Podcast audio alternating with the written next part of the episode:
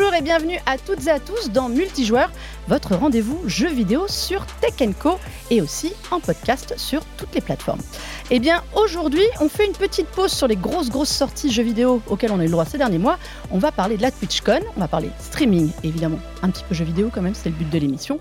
Et pour ça, vous allez voir deux têtes que beaucoup d'entre vous doivent connaître à commencer par Sunday. Bonjour Sunday, ça va?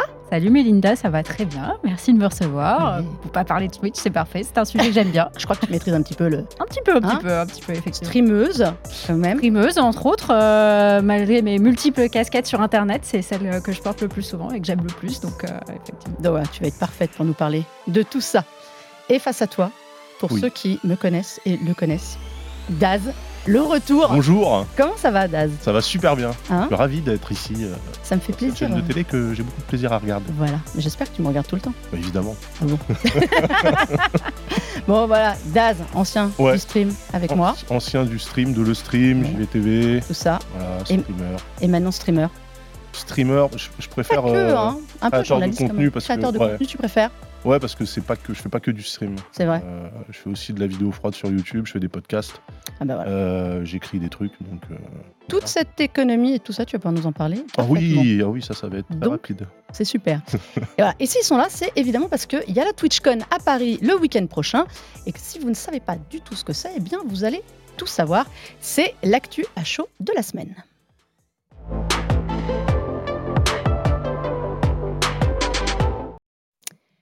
Voilà, je vous le disais, euh, à Paris, euh, porte de Versailles, Paris Expo, il y a samedi et dimanche la TwitchCon. C'est la première édition en France. Ce n'est pas la première édition, c'est quand même un événement donc créé par Twitch, comme son nom l'indique, euh, depuis 2015, qui s'exporte en Europe depuis 2019. Donc hors période de Covid, ils ont essayé quand même de faire une autre édition tous les ans. Est-ce que vous êtes déjà allé à une des éditions précédentes, Amérique du Nord ou Europe? Alors, pas Amérique du Nord, mais en Europe, moi, j'y étais euh, l'an dernier à la TwitchCon euh, Amsterdam, où j'avais été euh, bah, invitée directement par Twitch, puisque je suis venue euh, en tant que jury du concours cosplay. Euh, donc, Ah, du coup. Il faut savoir euh, que le cosplay, c'est quand même aussi ta spécialité. C'est vrai que j'ai un petit passif dans ce milieu-là. Effectivement, à la base, euh, je suis quelqu'un qui vient du monde du cosplay. J'en ai fait pendant très longtemps. Ça a été même mon métier avant de devenir euh, streameuse, en fait. Donc, euh, et c'est même quelque chose que j'ai fait pendant longtemps sur Twitch, en fait, faire découvrir aux gens le cosplay euh, au travers de Twitch, comment on fait des cosplays, etc. Euh, donc, du coup, effectivement, ils ont fait appel à moi euh, pour venir l'an dernier pour. bah, euh, juger un petit peu les participants du concours cosplay, voir, euh, voir euh, les créations et puis surtout élire les meilleurs, les meilleurs costumes et puis faire remporter les prix parce que c'est ça qu'on veut évidemment. Alors, c'est quoi un très bon costume de cosplay? C'est euh, un costume où on va regarder la technique et surtout la qualité d'exécution avant tout. En gros, euh, c'est c'est facile, facile entre guillemets, de faire des choses, on va dire flashy, euh, qui sont visuelles, qui sont très très grandes, qui sont lumineuses, etc. Mais nous, ce qu'on va chercher, c'est les petits détails. C'est d'aller regarder sous les coutures, est-ce que tout a été minutieusement bien fait? Est-ce que la personne a été euh, apprendre de nouvelles techniques, chercher des techniques très avancées, voire des techniques de professionnels pour aller faire ses créations? Ah oui. euh, l'ingéniosité qui a été mise derrière aussi. On adore les processus un peu créatifs. Et euh, c'est toutes ces choses-là qu'on va aller regarder euh, dans, le, dans le travail qui a été accompli. C'est devenu un pan aussi de la culture jeux vidéo, de la pop culture. Il y a beaucoup de personnages de jeux vidéo qu'on retrouve en cosplay. C'est quoi les, les, comment dire, les grandes stars du cosplay au niveau Ah. des jeux, au niveau des représentations Mario, euh, Luigi, En vrai, Je te verrais bien en cosplay, c'est pas difficile. Franchement, tu pourrais, tu pourrais.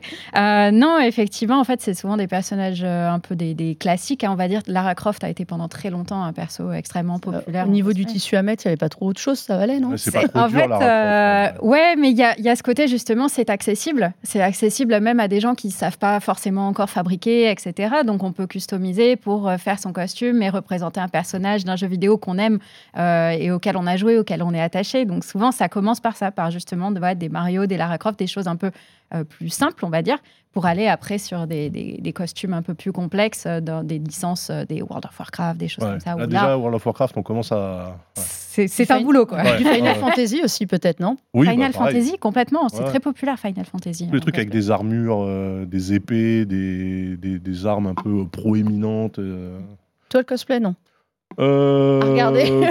à regarder, ouais, c'est rigolo. euh, mais c'est vrai que moi, je sais pas. je suis peut-être un peu trop vieux pour ça, tu vois. Tu crois Oh, il n'y a pas d'âge pour faire du cosplay. C'est vrai? C'est quoi? Tu, tu, tu sais à peu près l'âge Il n'y a euh, pas d'âge. y a pas C'est d'âge? c'est un, un hobby qui est quand même plutôt pour euh, des gens qui ont la vingtaine, vingtaine, trentaine, simplement parce que bah, souvent ça coûte cher, hein, Ouais. donc euh, Mmh. bon, euh, ouais. faut un peu de sous.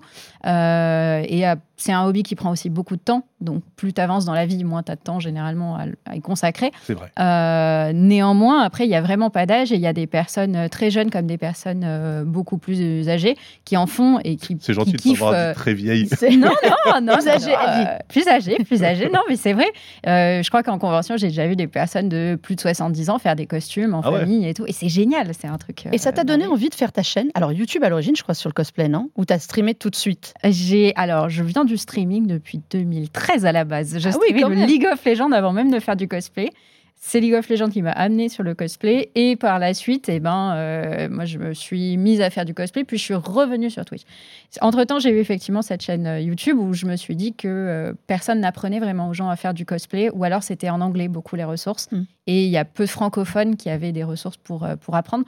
Euh, Il y avait une frustration à ce niveau-là et du coup je me suis dit bah je- moi j'ai les compétences je vais les partager à d'autres personnes pour qu'elles puissent se lancer et puis qu'elles puissent faire leur propre costume. Moi, je vous invite tous à aller sur la chaîn de Sunday, qui s'appelle Lady Sunday aussi, ta chaîne YouTube. Oui, oui, exactement. Si vous voulez vous lancer dans le cosplay ou si vous voulez juste admirer ce qu'on peut faire quand on n'a aucun talent artistique comme moi, eh ben, allez voir. Ça a l'air hyper facile et en fait, je suis sûre que non. Donc 2013, tu as commencé. Oui. Pourquoi le streaming? Je ne saurais pas te dire pourquoi à l'époque donné je me envie suis lancée. Je crois qu'en fait, tous les gens que je côtoyais euh, dans la sphère League of Legends streamaient. Du coup, je me suis dit, je vais faire comme mes potes. C'est vraiment partie de ça. Et, euh, et c'est surtout que j'y suis revenue très très tard, euh, après en 2019. Donc il y a eu vraiment ce, ce cap. Euh, et là où par contre c'était un vrai besoin en tant que créatrice de contenu, où j'étais présente sur Instagram, j'étais présente sur YouTube, etc. Euh, et j'avais déjà quitté mon, mon travail plus classique pour être créatrice de contenu à plein temps. Euh, seul souci, c'est que j'avais pas de lien avec ma communauté. Je manquais un peu de l'engagement que je pouvais avoir avec les gens. J'aimais pas le côté unilatéral où juste moi je parle et les gens Consomme. reçoivent, Ouais. ouais. tu vois, sans qu'on puisse discuter. Parce que moi, ce que j'aime, c'est C'est discuter. l'interaction en direct. Ouais, exactement. C'est ça qui me C'est manquait. Et, et ça, bah, du coup, voilà. Das, toi pourquoi j'ai- aussi. Pourquoi tu t'es retrouvé à streamer? Comment tu t'es retrouvé sur le Euh, streaming plutôt? Comment je me suis retrouvé sur le stream Moi, j'ai ouvert ma chaîne Twitch en 2011. C'était juste pour pas qu'on me vole le, handle. Ah.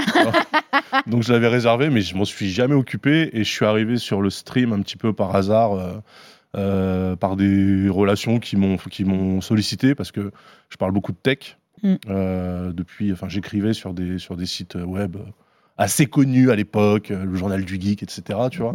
Donc je parle beaucoup de tech et, euh, et on m'a sollicité en me disant ouais euh, viens on fait une émission pour pour Webedia à l'époque Mm. Euh, et on discute on discute tech ça serait cool que tu participes et c'était sur Twitch Voilà. c'est comme ça que je suis rentré Qui était le journal du hardware. c'était le journal du voilà, hardware, tous les deux. on a fini par se On retrouver a fini là-bas par se retrouver là-bas. et, euh, et puis après euh, le journal du hardware pour moi ça s'est terminé ensuite euh, il y a eu le confinement et c'est vrai qu'on se retrouvait chez soi euh, à 18h je me suis dit tiens je vais prendre ma chaîne Twitch et puis euh, on va jouer quoi C'est le confinement. Ouais, ouais, Vraiment ouais, c'est vraiment le confinement qui a permis de, de passer le cap, euh, de le faire vraiment, vraiment régulièrement. Quoi.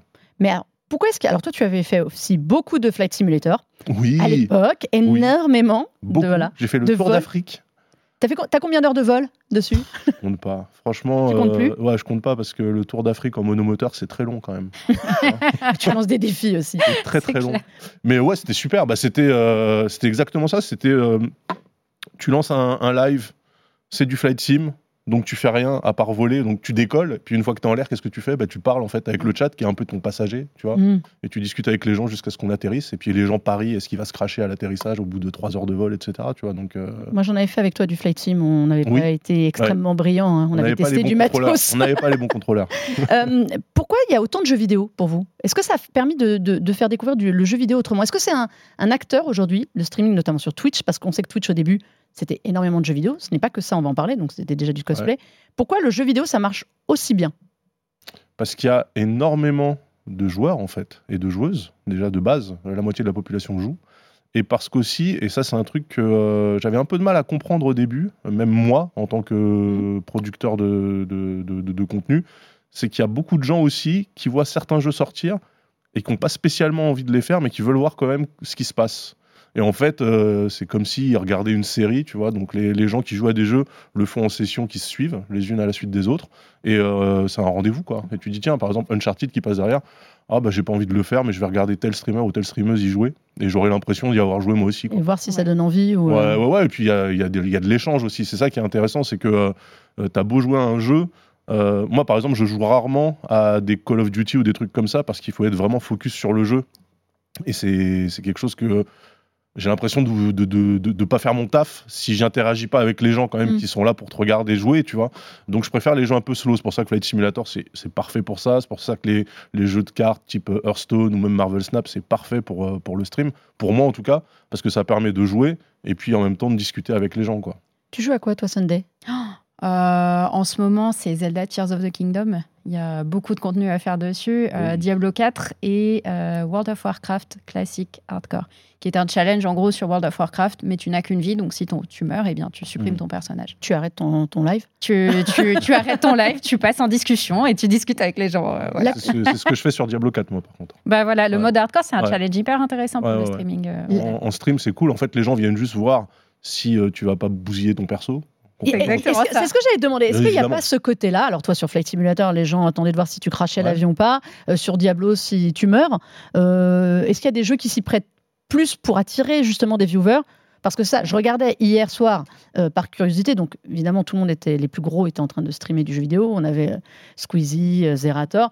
Euh, ouais, c'était euh, Valorant, Valorant euh, ils étaient sur quoi? Mine- Minecraft Unshowdown. Enfin, c'est Mhm. des jeux un peu péchus où tu te dis il va se passer quelque chose, Ouais. où il y a un truc qui va. En fait, il y a- il y, a deux types de. Il y a, il y a le bon et le mauvais streamer. Non, il y a, il y a- y a y a pas deux- de il y a bon deux ou types de de streamers. Tu as, as le streamer qui est très talentueux sur le jeu, ou la Ouais. streameuse qui est, qui est très talentueuse sur le jeu. Et dans ce cas-là, les gens viennent voir des performances, des- du skill. Et puis après, tu as les gens qui viennent pour la personne qui joue. Et en fait, quel que soit le jeu, les gens vont venir juste parce que c'est marrant, en fait, tu vois. Et, La- euh, moi, la je personnalité, c'est dans la deuxième catégorie. Oh, bah Ah, oui. C'est Ouais. la principe même de Twitch, je pense, c'est vraiment euh, ce côté personnalité qu'il faut avoir. Euh, Il y a plein de types de personnalités très différentes auxquelles les gens justement peuvent s'attacher plus ou moins selon euh, leurs euh, leurs préférences aussi, parce que dans la vie, on aime des types de personnalités différentes. Euh, on s'identifie aussi à des personnalités qui sont assez différentes, mais je pense que c'est l'un des, des propres de beaucoup de gros streamers, euh, de grosses personnalités de la plateforme, bah, c'est que justement, ils ont vraiment ces personnalités très marquées, Euh, ils sont très identifiables euh, chacun de leur côté. D'ailleurs, on, le- on le voit, hein, il y a des streamers qui ont démarré parce qu'ils étaient excellents sur euh, du Fortnite ou, euh, ou euh, du Call of Duty ou des choses comme ça. Et c'est vrai que quand ils passent sur un autre jeu, il y a une partie de l'audience qui, Qui baisse. Parce que bah, du coup, euh, les gens venaient pas pour ça. Alors après, ils vont les récupérer, surtout. C'était des stars e-sport, hein, surtout Ouais, euh, beaucoup oui. euh, Ça, qui, ont, qui, qui- qui ont fait ça. Ouais, la communauté, on sait que c'est au cœur du modèle de Twitch, de, du fonctionnement. Pour vous aussi, comment est-ce qu'on fait grandir une communauté et comment est-ce qu'on, surtout, on a une communauté saine? Ah, c'est une vaste question. Mais déjà, euh, comment est-ce qu'on a une communauté? C'est plein de petites choses, mais déjà, c'est, je pense avant tout sur Twitch, la régularité. Ouais. Pour moi, c'est ça la, la clé de la chose, c'est le fait d'être régulièrement présent, euh, d'avoir un rendez-vous en fait où tu retrouves euh, une, deux, trois, dix, vingt, et puis plusieurs centaines de personnes petit à petit. Mm. Mais ça, c'est vraiment quelque chose qui, qui est propre. Par contre, il y y, a un truc qu'il faut quand même préciser, c'est qu'aujourd'hui, euh, la plateforme, euh, elle est saturée, en vrai, Oui, complètement. de créateurs de Il y a énormément de créateurs. Ouais, Et ouais, ouais. je pense qu'il faut, il faut briser ce mythe de euh, tu peux créer une communauté from scratch euh, en Ah. partant de zéro viewer, tu vas réussir à, à être un gros streamer. C'est plus possible ça. En vrai, il faut Ouais. avoir une communauté d'avant. Il faut exister soit- avant, faut avant soit, Twitch. par exemple, si tu as, si En fait, il une... faut exister ailleurs surtout. Ouais, si tu as une audience Ouais. sur Twitter, sur Instagram, sur TikTok, il Ouais. y a des chances que tu réussisses à capter cette audience-là et à former quelque chose. Parce qu'en fait, ce qui est un peu euh, triste, mais c'est comme ça que ça fonctionne, les gens, quand ils, quand ils regardent euh, la homepage de Twitch, euh, mécaniquement, ils vont aller sur des chaînes qui ont déjà des viewers. Mm. Parce qu'ils se disent, il doit se passer quelque chose. Donc en fait, si ta chaîne, elle n'a pas beaucoup de viewers, les gens vont pas cliquer dessus. Tu vois Mm. Sauf s'ils sont en recherche d'expérience ou de trucs. euh, Et globalement, en fait, c'est c'est ça le truc, c'est que, comme on dit, on ne prête qu'aux riches. Les viewers appellent les viewers, en fait. Donc, démarrer aujourd'hui sur Twitch sans avoir de contenu, sans avoir de, de communauté ailleurs, Sans être identifié, en fait. ouais, Ouais, c'est pas c'est- possible. c'est c'est très très dur. Très, C'est, euh, après, il y a des nouveaux réseaux qui permettent justement de développer. TikTok, par exemple, est un formidable outil justement pour développer euh, pour les streamers, même avec les options de maintenant ce qu'on appelle le multicast, donc de diffuser à la fois sur Twitch et sur TikTok, c'est l'une des rares plateformes où c'est autorisé. Mhm. Euh, ça, ça peut être des leviers hyper intéressants pour des gens qui veulent se lancer. Mais je suis tout à fait d'accord avec toi. Quelqu'un Ouais. qui partirait de zéro juste sur Twitch n'a aucune chance de s'en sortir. Je crois qu'en termes de chiffres, c'était 99,5% des gens qui streament sur la plateforme ont moins de 10 De viewers. Ouais, de- Cinq de viewers. cinq- ouais, c'était ça. Donc c'est c'est démentiel. Il y a énormément y Quand a tu vois qu'il y, a de- des- il y a des streams avec des centaines de milliers de personnes connectées, Mm. tu te dis que c'est vraiment une partie infime qui capte l'essentiel de l'audience, quoi. Vraiment. Alors, attention, question forcément à laquelle vous ne pouvez pas couper. Est-ce qu'on peut vivre du, du stream?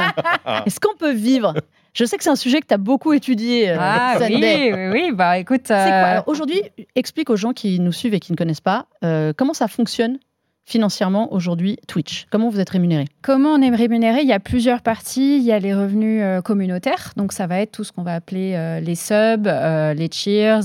ça va être, en gros, les revenus qui sont liés aux personnes qui regardent le contenu qu'on fait et qui décident de Soutenir. financer, de soutenir le créateur de contenu. Donc, ça peut être euh, ce qu'on appelle des subs. Ce sont des abonnements qui sont payés tous les mois, qui donnent accès à certains avantages euh, spécifiques à la personne, comme euh, l'accès aux rediffusions, par exemple, ou des- des, Pas de pub. des- voilà, pas de pub, des emojis spécifiques, etc. Euh, ça, c'est donc la, la partie communautaire. Et de l'autre côté, il y a la partie publicitaire. Euh, partie publicitaire, à chaque fois qu'on est en live, on peut décider ou non de diffuser de la publicité. Il y a un programme publicitaire euh, également qui a été mis en place sur Twitch et on reçoit une partie, un pourcentage des publicités qui sont euh, diffusées en fait sur notre. Petit euh, pourcentage. alors, c'est un assez petit pourcentage. En vrai, c'est de l'ordre de 30% si tu n'as pas le programme publicitaire et cinq- 55% si tu prends le programme publicitaire, mais qui t'impose de diffuser Voilà, un certain nombre de publicités, de minutes de C'est ça le publicité problème, c'est que ouais, ils disent il faut deux minutes par heure, donc Ouais. une minute toutes les 30 minutes. C'est énorme hein, quand même. C'est beaucoup. C'est beaucoup. C'est plus qu'à la télé. hein. Ouais. C'est Ouais. plus qu'à la télé. Ouais, complètement. C'est beaucoup. Après, euh, bah, c'est une partie, on va dire, un peu plus stable en termes de, de- de revenus, puisque du coup, ça ne demande pas à la communauté de financer le Mm. créateur et euh, que ça, du coup, ça fait un abonnement, on va dire, euh, un peu plus, un peu plus Ça fait régulier. une, base quoi. Ça fait une base. Mais euh, vraiment une petite base, parce que c'est pas, ça représente assez peu finalement en termes de chiffres. En fait, le, le gros du financement pour les gens qui en vivent, Ouais. c'est ce qu'on appelle les OP. Ouais. Oui. C'est le fait d'avoir un partenariat avec une marque, avec, euh, avec un annonceur, avec euh, je sais pas, un studio de jeux vidéo, une marque de, de- de- de produits, et euh, de dealer un contrat en one-to-one avec cette marque-là. Et c'est quoi C'est à l'année C'est Ça au dépend. moment Ça un- dépend, ça peut, être, euh, ça peut être sur trois mois, six mois, un an, euh, Mm. ça dépend du truc. Il y a, y a des, y a des OP qui sont très ponctuels. Euh, pour la sortie d'un jeu, on va te demander de streamer le jeu, par exemple. Oui. Tu as des OP qui vont être au long cours avec un logo quelque part sur ton stream, euh, un, un- un- un lien dans ton chat avec un chatbot qui, euh, qui va poster le lien régulièrement pour que les gens puissent télécharger le jeu, par exemple. Ouais. Euh, c'est très, très, euh, très, très divers. Très divers. Ouais. Est-ce qu'aujourd'hui, justement, j'ai l'impression qu'on en voit de plus en plus des OP. Alors, je comprends l'aspect pour vous que ce soit euh, financièrement important, enfin, pour vous, streamer, j'entends de manière générale. C'est indispensable. Euh, Est-ce que ça ne devient pas trop? J'ai l'impression qu'on voit beaucoup, notamment quand il y a des sorties de jeux, d'un seul coup, on va avoir un raz-de-marée de contenu sponsorisé sur un jeu ou sur la sortie d'un produit tech ou des choses comme ça. Ouais. Est-ce que c'est pas aussi un peu le risque Bah, vis-à-vis de sa communauté C'est ou toujours de... pareil en fait. C'est que euh, moi, par exemple, j'ai beaucoup de problèmes avec ça parce que, enfin, beaucoup de problèmes. J'ai du mal, moi, euh, déjà à trouver des sponsors parce que justement, je, je parle de tech depuis toujours et que euh, j'ai pas envie d'être acheté par une marque, tu vois. T'as envie de parler de tout. J'ai envie de Mm. parler de tout et puis surtout, j'ai envie d'être critique s'il y a besoin d'être critique, tu vois. Et euh, c'est vrai qu'il il y, a, y a certains contrats où euh, les marques ne tolèrent pas forcément euh, le libre discours et veulent pas trop que tu les chahutes. Et, et c'est vrai que pour beaucoup de gens, quelque part, quand tu prends une OP, ça implique que tu es un vendu. Mm. Tu vois, ça, Mm. c'était en tout cas dans le monde de la presse tech généraliste. Oui, c'est ce que j'allais dire, c'est propre à la presse tech. Ça, Après, ce qui se passe et ce qui est assez intéressant avec le, le stream, c'est que sur Twitch, la communauté qui te soutient, Mm. elle te suivra. C'est-à-dire que si demain, moi, je dis, bah voilà, j'ai une OP William Sorin, c'est pas ouf, mais je vais devoir dire que j'aime le cassoulet, tu vois. euh, en fait, je sais que ma commune, elle va rigoler, elle va dire. Ouais. euh, C'est ce que j'allais dire. Est-ce que justement, c'est pas complètement à contre-courant Oui, euh, oui, en fait, il y a, y y beaucoup de, un peu de cynisme. Oui, Euh, et les gens savent très bien, il y, y a des streamers, ils font des OP. Moi, je serais la marque euh, qui les paye pour ça. Je serais en train de me dire, waouh, est-ce qu'on a bien fait de payer ce gars-là? Parce que il est littéralement en train de nous bousiller, mais en même temps, ça crée Ça de l'engagement mais oui. Et ça crée de la sympathie. Et en fait, les marques qui acceptent parfois d'être un petit peu chahutés deviennent sympas aux yeux des, aux yeux des, de, de- de l'audience. Et ça aussi, c'est un truc, euh, c'est un truc très intéressant à, à voir. Est-ce que Ouais. Kik, c'est l'Eldorado? Waouh Le concurrent direct, sans Ah, moi, je direct. Hop, sans transition. On y Attendez, va Là, direct. on parle de sous. Euh, Kik arrive, dit je vais tout casser Twitch et je vais vous proposer 95%. euh, Ouais, alors revenus. euh, hein, c'est revenus, sur le ouais. papier. ouais, le c'est- 95,5, c'est vrai que c'est donc 95% pour le streamer et euh, 5% pour la plateforme par rapport aux 50-50 de Twitch. Au mieux, 50-50 Au au mieux. mieux. Parce qu'avant, c'était 70-30 et puis après, Ouais. ils sont revenus dessus. Ouais, il est revenu euh, récemment, mais pour des conditions qui sont tellement élevées aujourd'hui Ouais. que Ouais, très peu de streamers peuvent en peuvent faire du bénéficier. 50-50. Alors 95-5, c'est quand même mieux sur le papier. Euh, 95,5 sur le papier, c'est mieux, mais euh, il faut voir dans quoi tu te lances. c'est clair. C'est-à-dire que Kik, euh, je vais pas dénigrer la plateforme, hein, euh, mais euh, les financements, c'est- c'est c'est une boîte qui appartient en fait à, à une boîte. à un- C'est pas très clair le financement. c'est une marque qui, qui fait des jeux en ligne, Ouais. de casino, Du pas casino en autorisé en, ouais. France. donc du jeu d'argent. Voilà. Euh, les revenus, ils sont en train de faire des ponts d'or en fait pour euh, avoir un, un maximum de streamers Ouais. qui. Ils attirent des très grosses. migrent. ouais. Voilà. Ouais, 100 Euh, millions pour euh, XQC euh, il y a pas longtemps. Enfin, c'est des sommes qui n'ont aucun sens. Et surtout pour une non-exclusivité. Oui. XQC, il peut streamer sur, euh, sur Twitch également et il stream sur Kick. Alors par contre, je crois que quand il stream sur Kik, Ah, Il ne pas- peut pas le faire en il- même temps. il le non. fait pas en parallèle, juste, ouais. euh, Par il contre, il n'y a rien qui l'empêche il peut faire sur une heure les heures où il n'est pas, il est pas sur Kick d'être sur Twitch, ce qui est, C'est ce qui est quand même incroyable. Et puis en fait, donc il y a, il y a cette, cette provenance de capitaux qui est un petit peu floue, on ne sait pas trop. euh, beaucoup parlent de blanchiment d'argent, Mm. des choses comme ça. Euh, Est-ce que et c'est puis pas aussi au niveau de la modération le problème et puis surtout, voilà, qu'il euh, le gros souci principe- de modération, le principe de Kick, c'est de dire il y a zéro modération. ce qui n'est pas faisable. Vous dites ce que vous voulez. Et, et en fait, c'était un des problèmes de Twitch. D'avoir, tu parlais de la toxicité potentielle de, de- des communautés, etc. C'est un travail que font les, les- les streamers et les streameuses d'essayer de, de nettoyer Mm. leur commu. Et effectivement, tu tolères pas des messages euh, qui incitent à la haine, racistes, transphobes ou homophobes, etc. Euh, et, et sur Kick, c'est freestyle, on peut y aller. Mais est-ce qu'il n'y a pas besoin d'un concurrent à Twitch? Mixer s'est cassé Ah. la figure, ils ont Ouais. essayé, ça C'est n'a pas dommage. marché. YouTube, c'est un autre format. Est-ce qu'il n'y a pas besoin d'une autre plateforme? Moi, je, je pense que la concurrence est toujours bonne, dans- Ouais. surtout dans un milieu où Twitch a vraiment le monopole de très très loin devant et, euh, et TikTok n'arrive pas encore à le faire trembler et YouTube a abandonné, j'ai l'impression, cette lutte-là. C'est bien qu'il y ait un peu euh, justement cette, euh, cette lutte qui arrive et de casser un petit peu les codes, etc. Je suis pas sûre que ça a eu encore de l'impact pour l'instant concrètement sur ce qui se passe chez Twitch, mais en tout cas, ça, Ça fait un petit peu, euh, voilà, ça, ça, ça pose des questions et euh, ça fait un peu remettre en question certaines choses où les, les créateurs avant prenaient les décisions et devaient les subir, alors que là maintenant euh, beaucoup de créateurs Ouais. s'élèvent de plus en plus et disent bah attendez, on- c'est pas bien, correct. c'est- bien d'avoir une alternative. Le problème, c'est que là, là, l'alternative. C'est dangereux, c'est pas stable. euh, ouais, en fait, c'est la peste ou le choléra, concrètement. Parce que, euh, déjà, un, effectivement, avec de telles conditions euh, tarifaires, financières, on ne sait pas combien de temps ça peut durer comme ça. Mm. Et puis surtout, moi, ce qui, m- ce qui m'ennuie profondément, effectivement, c'est le côté volontairement edgy de la plateforme, de Ouais. dire nous, on accepte tous les discours, le free speech, c'est très important, etc. Et Mm. Ils Mm. tolèrent n'importe quoi. Ils Oui, tolèrent, ça va être ils dangereux. tolèrent des nazis sur, euh, sur, euh, sur leur plateforme, tu vois. Ouais. La liberté d'expression, ça a quand même ses limites. Bah, un petit peu, Ouais. ouais. ouais, ouais. On va parler de la TwitchCon, euh, parce que je vois le temps qui défile. Euh, je vous y serai tous les deux Oui. ce week-end. Euh, Das, tu y es aussi notamment pour Ouais. parler d'un phénomène qui explose beaucoup, je trouve. Oui. C'est le jeu de rôle. Oui. Vous avez lancé euh, Game of Thrones il y a quelques années En maintenant. 2017, je ouais, crois, c'est ça. chez Webedia, Pour, pour faire du jeu de rôle Ouais. en stream. de l'actual play, ouais. Mais pourquoi? bah Parce que, en fait, nous, on l'avait fait en podcast. Euh, j'animais un podcast, enfin je participais à un podcast qui s'appelait Studio 404 Mm. et euh, pour l'émission de Noël en podcast on avait dit tiens ça serait bien de faire un épisode spécial où on, on fait un jeu de rôle et donc on était des jeunes entrepreneurs dans, dans la Silicon Valley Euh, et en fait euh, ce truc là a fait son chemin chez le maître de jeu qui est Fibre Mm. Tigre le créateur de, Allez admirer les vidéos, vous verrez Daz aussi dans des tenues. oui bah, il y en a qui- y y en a passent Si vous l'écoutez, voilà. vous ratez vraiment des images où il est déguisé avec tout ce qu'il peut. C'est vraiment un jeu de rôle. hein. Ouais, ouais, ouais. Bah là, là, par exemple, c'est un jeu de rôle en OP avec, euh, avec euh, une chaîne concurrente pour une série euh, qui s'appelle Django. Et donc, tu vois, il y avait des costumes, Mm. etc. Et en gros, ouais, on a, on a fait ça parce qu'on s'est dit que c'est cool de raconter des histoires et de s'amuser. Parce qu'on s'amuse véritablement autour de la table. Quand il y a des tables, des fois, il n'y en a plus même des tables. Tu vois. Bon, là, j'étais pas en train de m'amuser. là. J'étais en train de réfléchir Ah. pour essayer de, de résoudre une enquête. Euh, et c'est un contenu ouais, qui, euh, qui a plu instantanément euh, que beaucoup de gens même ne regardent pas en live mais regardent en rediffusion sur YouTube par exemple.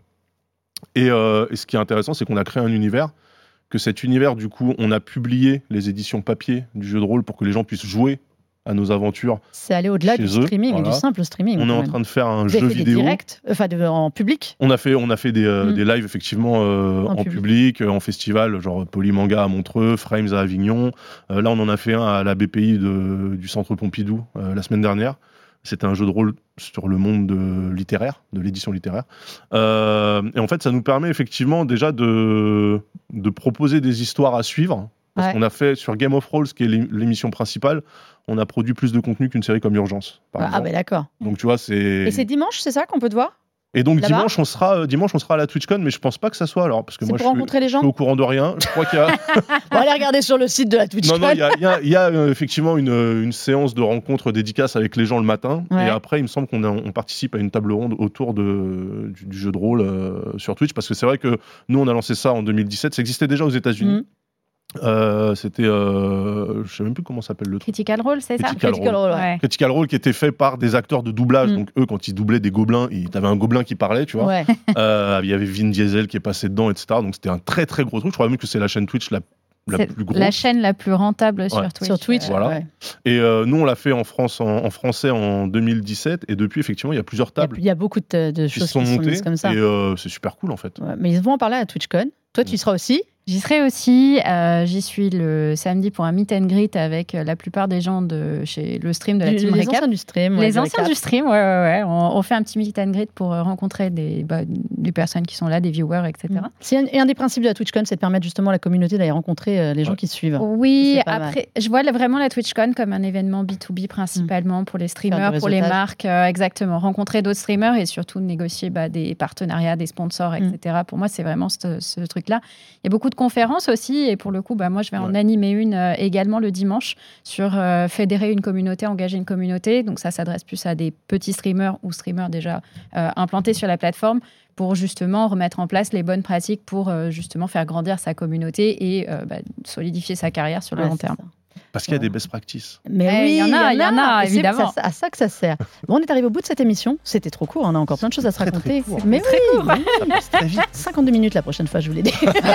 Pour la TwitchCon On l'année prochaine.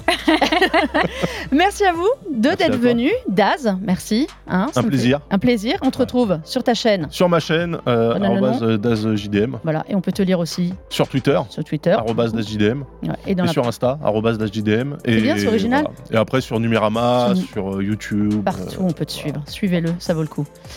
Sunday, et toi aussi Oui, oui, oui, effectivement. euh, pareil, twitch.tv slash Lady Sunday, euh, Twitter, Insta, euh, TikTok, euh, YouTube, euh, partout sur Internet. Quoi. Et ce week-end, donc, à la, À la TwitchCon, vous pourrez voir. Venez nombreux. Venez nombreux, porte de Versailles. Euh, ben, merci à vous toutes et tous d'avoir suivi cette émission euh, en notre compagnie ou de l'avoir écoutée en podcast, puisque voilà, vous pouvez aller sur toutes les plateformes. Vous pouvez la retrouver aussi en replay sur YouTube, aussi sur la plateforme B- euh, RMC BFM Play. Il ne faut pas, que je me trompe dans le nom, je vais des problèmes. Et sur Tech Co, la chaîne, euh, évidemment. Et puis on vous dit eh bien, à la semaine prochaine pour déjà la dernière de la saison. On se fera un petit récap des premiers mois qui ont été particulièrement chargés.